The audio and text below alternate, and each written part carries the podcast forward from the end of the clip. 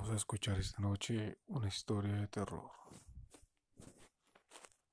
Hoy les contaré una historia de terror.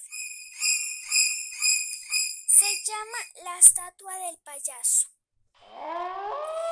María Luisa llegó a la casa del doctor Reyes y su esposa.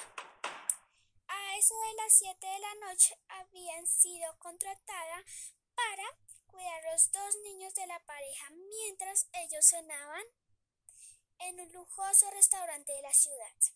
El doctor Reyes abrió la puerta y le dejó saber que los niños se encontraban dormidos.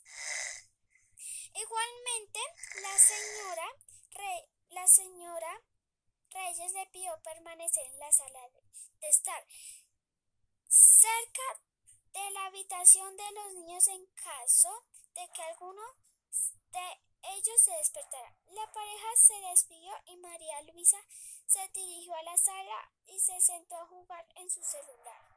Al cabo de un rato se aburrió y llamó a los padres para saber si era posible ver televisión. Por supuesto, respondió el doctor Reyes. Sin embargo, María Luisa tenía una, una solicitud final. Les preguntó si podía cubrir con una manta la estatua del payaso, que permaneció en una esquina de la sala porque cada vez que miraba la enorme estatua de ojos espeluznantes tenían la sensación de que la estatua se estaba moviendo lentamente. Por unos cuantos segundos hubo un silencio incómodo con voz de terror. El doctor Reyes dijo, despierta a los niños y salgan inmediatamente de la casa. No tenemos ninguna estatua de un payaso.